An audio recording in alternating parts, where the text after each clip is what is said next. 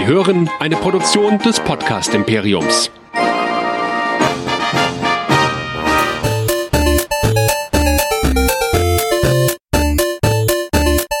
Ich bin Luke Skywalker und ihr hört Nerdizismus, der nerdige Podcast. Viel Spaß!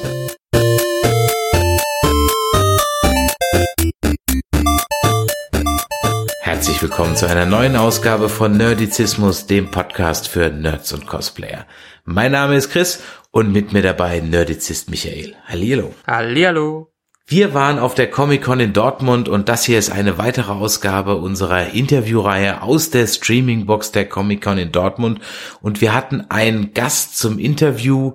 Da habe ich mich wirklich richtig drauf gefreut und da habe ich auch so ein bisschen Fandom oder Fanboy-mäßig ähm, ja mich verhalten. Also da hatte ich schon so ein bisschen Respekt und Ehrfurcht. Und dann muss ich sagen, war das Interview doch very weird. Auf jeden Fall. Ich meine, sagen wir erstmal, wer es ist. Und zwar, es ist Edward James Almost ein Adama himself. Und ja, also wir müssen mal ganz kurz zurückholen, weil auf der Comic-Con ist es ein bisschen durch, durcheinander gekommen mit den Plänen und am Ende haben wir uns ein paar Stars zusammengesucht. Und wir sind an Edward James Almost vorbeigegangen und haben gesehen, okay, der hätte vielleicht ein bisschen Zeit. Sind auf den zugegangen, haben den gefragt, ja, hätten sie Lust oder möchten sie mitmachen? Und da waren wir uns schon sehr unsicher, weil er plötzlich gesagt hat, oh ja, 100 Euro, dann bin ich, bin ich dabei. Also du zahlst dann 50 Euro, du zahlst dann 50 Euro. Das ist super. Und wir waren uns beide nicht einig, ob der das jetzt ernst gemeint hat oder nicht. Ja, und damit nahm das Unheil seinen Lauf. und ja, später bin ich nochmal zu ihm hingegangen und habe ihm gesagt, ja, wenn er jetzt Lust hat, kann er mit hochkommen. Dann habe ich ihn in der Tat mit nach oben geholt und dann haben wir ihn interviewt. Und auch im Interview konnten wir nicht ganz sagen, ob das jetzt alles Witz war oder was er davon wirklich ernst gemeint hat. Vor allem, weil er sich im Interview gleich mal 18 Jahre älter gemacht hat, als er in Wirklichkeit ist. er meinte dann irgendwann zwischendurch, als ich ihn gefragt habe, ja, äh, was sollten denn Fans dich mal fragen, was sie eigentlich nie fragen? Er meinte, ja, warum ich noch so gut aussehe mit meinen 90 Jahren. Und äh, wir haben nur so verstohlen auf unseren Zettel geguckt, auf dem irgendwie 72 drauf stand. Aber was machst du dann in dem Moment? Ja, also ja, ihr hört vielleicht unsere Verwirrung auch äh, raus und wir sind nachhinein immer noch amüsiert. Es war irgendwie lustig und trotzdem skurril. Und was wir mit Edward James Olmes erlebt haben, das hört ihr jetzt im Interview.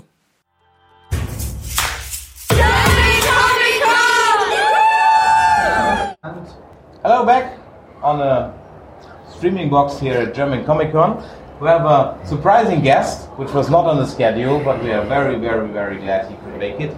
Edward James Olmos is here, and uh, for those younger people who don't know him, you played Gaff in Blade Runner, you played him again in Blade Runner 2049, mm-hmm. you played um, my beloved character of Admiral Adama in Battlestar Galactica Reboot, and many, many other characters, and I'm really, really happy to have you here because the other guys, I don't know them. I you, and that makes me very happy. So, knowing some people. But Michael, um, what do you know about our guest? Have you seen him? Uh, yeah, all the stuff you said, sure, and for sure Dexter. I loved you on Dexter. Dexter, I like Dexter too. Hi, everybody. It's a pleasure and honor to be here. And uh, all I can say is that if you saw uh, Coco, I did that. Most recently, I did that last year. We won an Academy Award for Best Animation Film. Oh, which character and then were I played uh, uh, Chicharron. Ah, Okay. okay. and then I also did uh, recently Mayans, which is on television as we speak. It's the uh, most uh, viewed um, cable television show in America at this present time. I think it's here too now. I think. Yeah, it's amazing. I loved Sons of Anarchy, but I couldn't uh, catch up now on Mayans. But uh, you can recommend it, right? Very much so. Yeah, I mean it's a it's a show that I think people will appreciate and enjoy. If you liked Sons of Anarchy, then you'll really appreciate Mayans MC a lot. Is What's it your as character dark? Oh, Sorry. sorry. What's, what's your character in Mayans MC? I play uh, the father of the two major um, characters of the of the show itself, and it's a family drama. Yeah. it's very intense and uh, very dark.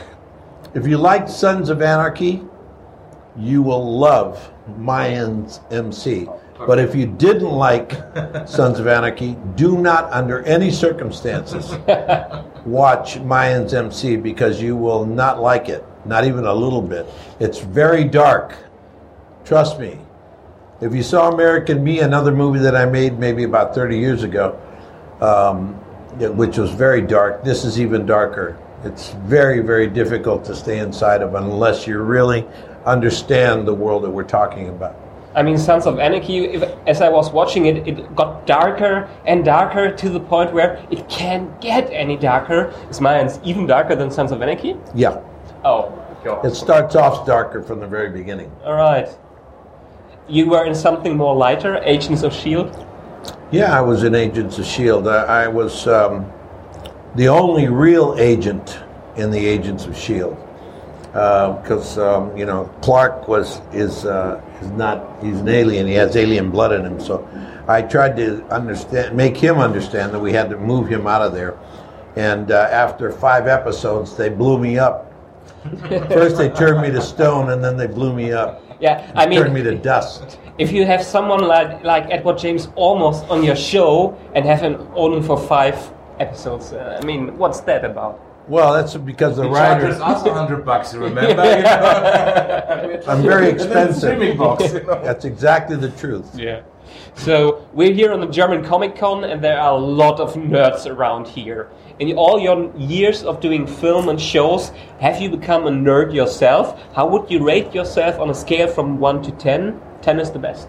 Well, I'm 10. Ten. I'm actually a 12. I might be a 15 in Nerdsville.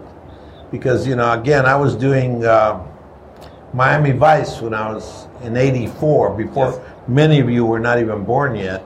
And uh, I was the most nerdy person on that show. Everybody was so hip and dressed in Armani and, uh, you know, Versace and had beautiful pink shirts, t-shirts, and white jackets with no socks.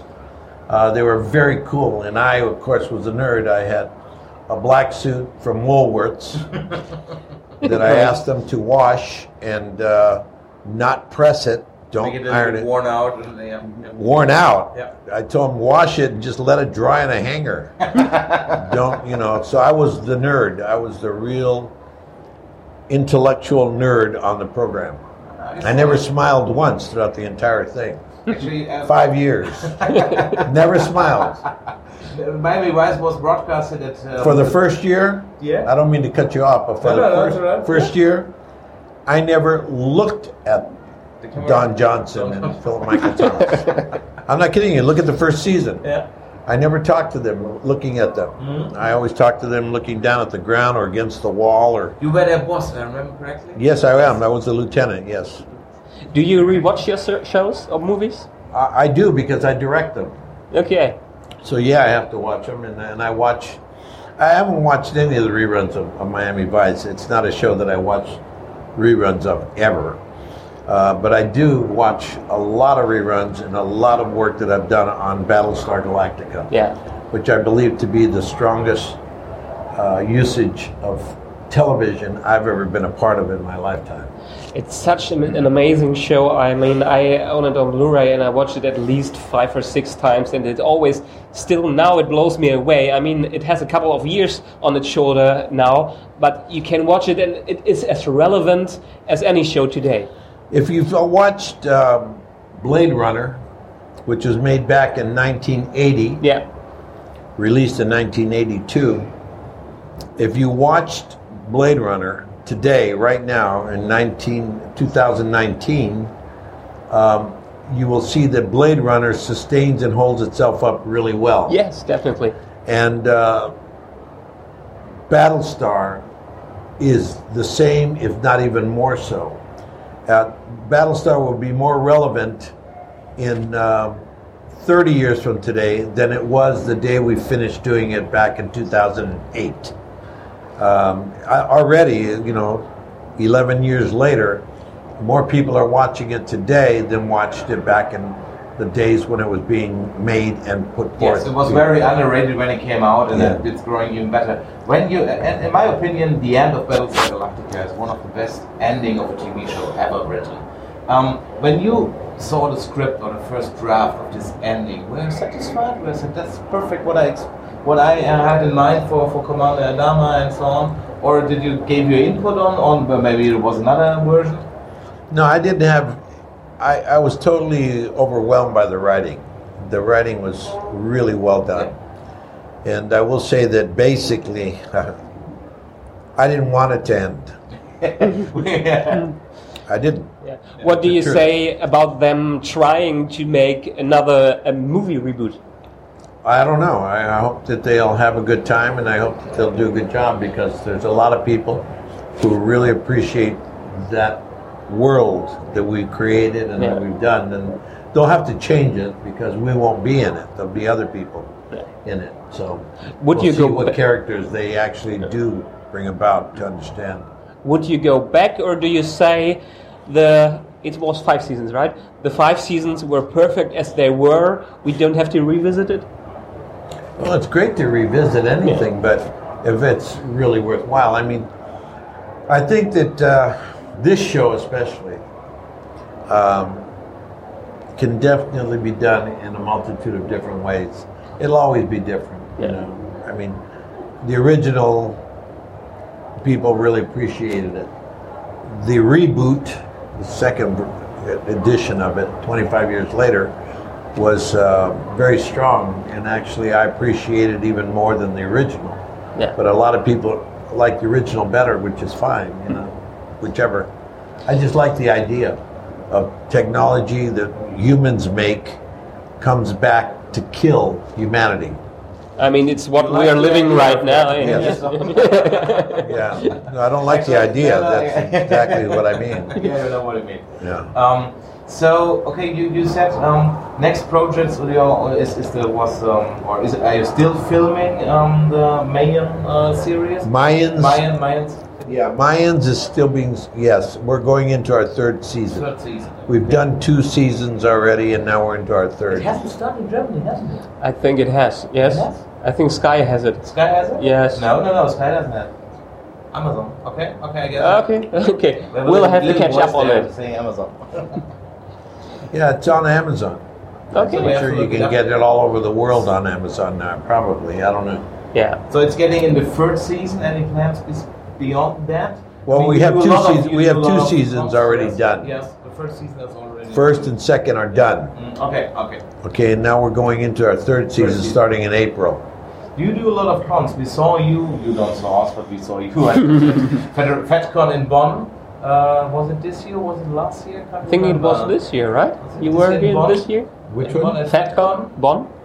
Oh no, it's It been was last years. year. No, it's it longer last than that. I think it's been three Last years year. ago. Year. Was it last year Last year, yes. in Bonn? In Bonn, yeah, in the Yes. Maritime Hotel. Oh yeah, that's right. I, I've been here twice at Bonn. One about five years ago, and then last year, and now I've been here. Do you like the bigger cons or the more familiar, smaller ones, like in a hotel? I like them both. Uh, I like meeting the people that come to the uh, conventions. I like it a lot, and uh, it's like a huge love fest. It's, uh, it's a great way for me to spend time, or any of us to spend time together, because we come here for that reason. We all have a, a common understanding of the convention, and then we all appreciate talking to one another. So I don't get the time to do this in my normal life Yeah. because people, when they come up to me and I'm walking down the street and they, they go to talk to me and I have to tell them, listen, I'm on my way to go do something. I wish I could stay here. Because if I stop, then other people start coming around and pretty soon I have a crowd. Yes. And then to break away from that crowd, very difficult. Yes, I understand. You hurt people's feelings. Yeah, Here, true. I sit down, I sit there, and people walk up, and I'll talk to them for five, six, ten minutes, and I'll walk. You know, talk. Some people buy things, some people don't. It doesn't really matter. What matters is that we have time to spend together, and the um, the kind of people that you meet. It's real. They're wonderful. I like I like them. Uh, what's the thing that people never ask you but should ask you? Or have you heard everything? No, no, no. I think the one thing that they should ask me is how come I look so good Yeah. when I'm 90 years old? Come on. Yeah, that's really okay. How do you look so good? How do I look this good? It's what I eat. Better yet, it's what I don't eat. What do you do? What don't you eat? Animals, Animals. Yes. So you are a uh, vegetarian or vegan? vegan. Vegan. To be honest, we tricked you in having something vegan. We had what is left. We don't have any leftovers, but I promise we come back tomorrow and get you some vegan stuff. We promise for today. No, you told me you had it. That's why I came. Yeah, yeah, What the heck? Hey, yeah, but, that's but- it. This thing is This over. is over. Okay, okay. This is over. It's over. You know normally, why? normally we trick American people with booze, German booze, or German candy. But um, for this, I don't drink, say- I don't need candy. I expected it, and this is not vegan. So we, we had vegan candy. We had. Yeah, so, well, but we didn't was see how you are? be here. So tomorrow you will be back. Yeah, right. tomorrow, Yeah, I You're- promise. I you- promise. I You are promise. being taken out of the nerd Yes. Yes. category. yes, you are no longer nerdy. Yes, I understand. No longer. completely. Who wants to disagree with Commander Adama? No so, one. last question um, before we have our special Christmas treatment. Um, what do you think should people understand about you?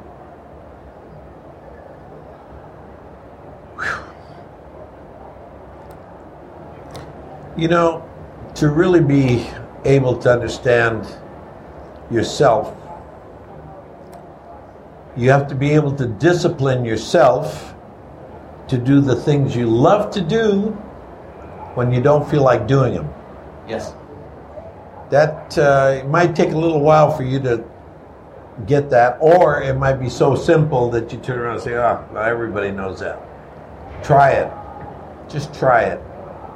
It's not that easy to do the things you love to do when you don't feel like doing them.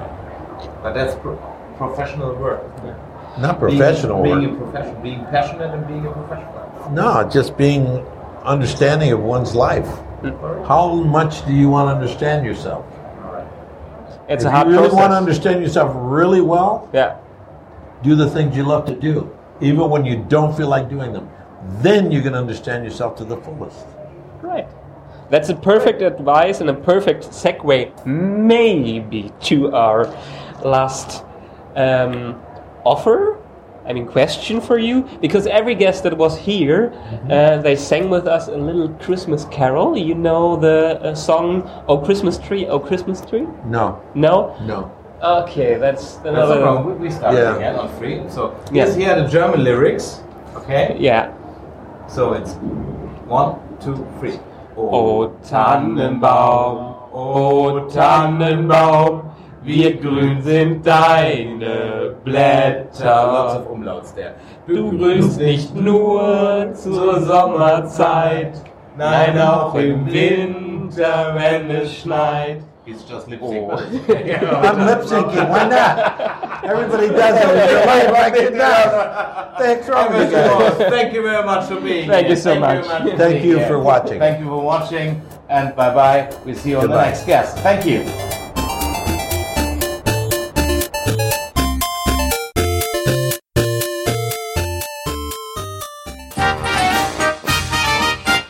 Eine Produktion des Podcast Imperiums.